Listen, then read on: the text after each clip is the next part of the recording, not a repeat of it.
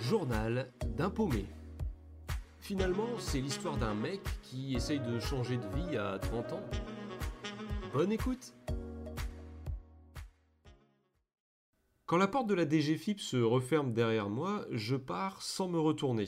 Ce qui est assez surprenant en ce qui me concerne parce que je suis quelqu'un d'assez nostalgique. Quand je quitte un lieu où j'ai passé euh, un certain temps, où je sais que je ne retournerai pas, j'aime bien prendre du temps pour euh, observer, etc. Je m'attarde un petit peu. Alors que là, pas du tout. Je me suis rendu compte une fois rentré chez moi quasiment que euh, je m'étais pas retourné une seule fois en quittant mon bureau et en quittant le, bâtiment. Alors que ça représente quand même 6 années de ma vie, hein, de mes 24 ans jusqu'à mes 30 ans. J'y ai consacré plus de la moitié de ma vingtaine. Mais je me sens libéré.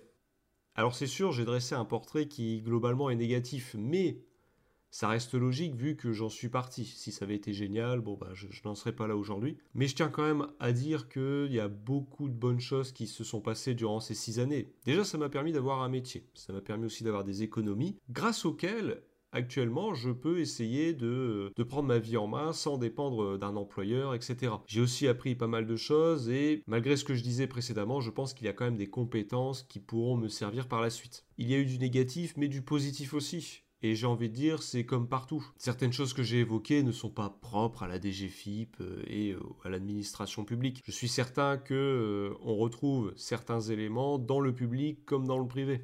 Une fois, un ami m'a dit que même quand on fait le métier de ses rêves, c'est pas toujours simple de se lever le matin et de se motiver pour y aller. Et il était assez bien placé puisque dans son cas, il faisait le métier qu'il voulait faire depuis tout petit, c'est-à-dire architecte. Enfin bref, pour revenir à la DGFIP, je reste reconnaissant, comme je disais, et j'espère juste qu'ils vont réussir à être beaucoup plus attractifs, pas seulement pour l'extérieur, mais aussi à l'intérieur, parce que comme l'avait dit un collègue, c'est bien beau de chercher à être attractif euh, vers les personnes euh, extérieur, mais ce serait peut-être bien d'être attractif pour ceux qui sont déjà à la DGFIP. Il ne faut pas tout miser sur l'attractivité extérieure parce qu'au final on va se retrouver juste avec une, une belle façade et à l'intérieur ce sera toujours vide. Alors peut-être qu'ils se disent qu'une fois que les gens euh, seront rentrés ils auront un peu la, la, flemme de sortir. Mais vu les nouvelles générations dont on parlait précédemment où on est moins attaché au fait de passer 30 euh, ans euh, sur le même poste ou dans la même boîte, je pense que c'est un pari risqué.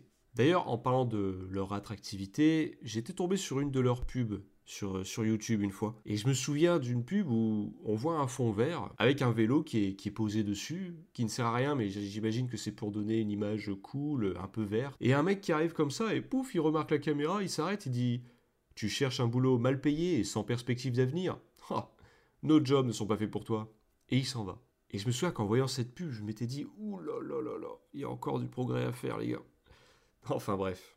Lorsque je m'en vais, j'ai un projet en tête, comme je vous le disais. Sauf que pour tout vous avouer, ce projet, je n'en parle quasiment à personne. Bien entendu, je vais vous le dire, hein, rassurez-vous. Mais en fait, vous allez faire partie du petit nombre de personnes qui est au courant de ce que je, compte faire ou ce que j'essaye de mettre en place depuis maintenant plusieurs mois. Parce que dans ma famille, la plupart des gens ne sont pas au courant. Dans mes anciens collègues, je leur avais juste expliqué que je partais pour un, projet personnel et ça manquait pas de questions. Alors c'est quoi ton projet, etc. Mais je ne voulais pas en parler. Et la plupart de mes amis non plus ne savent pas de quoi il ressort. Ce projet concerne une envie que j'avais enfouie en moi euh, dès le début mais pour laquelle je me suis dit qu'il fallait quand même que je tente ma chance en me laissant grosso modo un an pour voir l'avancement de tout ça. Mais ce rêve-là, j'en ai toujours eu honte en fait, parce que j'ai l'impression que c'est quelque chose que tout le monde veut faire. Et d'ailleurs, je l'ai encore plus réalisé une fois que j'ai mis un pied dedans. Enfin, je devrais dire plutôt un orteil. Pour tout vous avouer, j'en ai même parlé à ma femme qu'à l'âge de 29 ans. C'est pour dire que j'avais vraiment honte, et c'est pour ça d'ailleurs que j'en parle pas à la plupart des gens de ma famille, à mon entourage, même les amis très proches, parce qu'en fait j'en ai assez honte, et j'ai un peu la flemme de me prendre des remarques, etc. J'ai envie de, cheminer seul. Mais je vous le confie. En fait, ce projet, il est lié à la comédie. Alors oui, certains vont sûrement se dire, et allez, un de plus. Et à vrai dire, je les comprendrai. Je ne l'ai pas évoqué jusqu'à présent, mais depuis plusieurs années, je pratique euh, le théâtre. J'avais fait une formation euh, au conservatoire euh, d'art dramatique, et à partir de 2018, je m'étais mis au théâtre d'improvisation que j'avais évoqué, je crois, euh, plus haut, et sur lequel je ferai vraiment hors série, j'espère, parce que c'est quelque chose, une discipline où beaucoup de personnes pourraient s'amuser. Je pense que ça intimide les gens, le fait d'improviser, mais en réalité, je ne peux qu'encourager à sauter le pas. Donc ça fait un moment que je pratique maintenant le, théâtre, alors c'était principalement des pièces ou des matchs concept d'improvisation. Et je l'ai toujours fait sur mon temps libre, et ça occupait à chaque fois une toute petite partie de, ma semaine. Et au bout d'un moment, j'étais tellement malheureux dans mon travail que je me suis dit j'aimerais juste pouvoir consacrer plus de temps à ce qui me rend heureux, à ce qui m'épanouit. Parce qu'il y a vraiment eu beaucoup de moments de réflexion où je me disais mais qu'est-ce que je fais qui me rend heureux? Ou quelle est la chose que j'aime tellement que je serais prêt à payer pour la faire plutôt qu'on me paye? Et force était de constater que le théâtre revenait très souvent, enfin la comédie en général. Alors je me suis dit, pour ne pas avoir de regrets plus tard, essaie de t'y consacrer à fond. Si ça marche, tant mieux. Si ça ne marche pas, ça restera un hobby que tu feras à côté.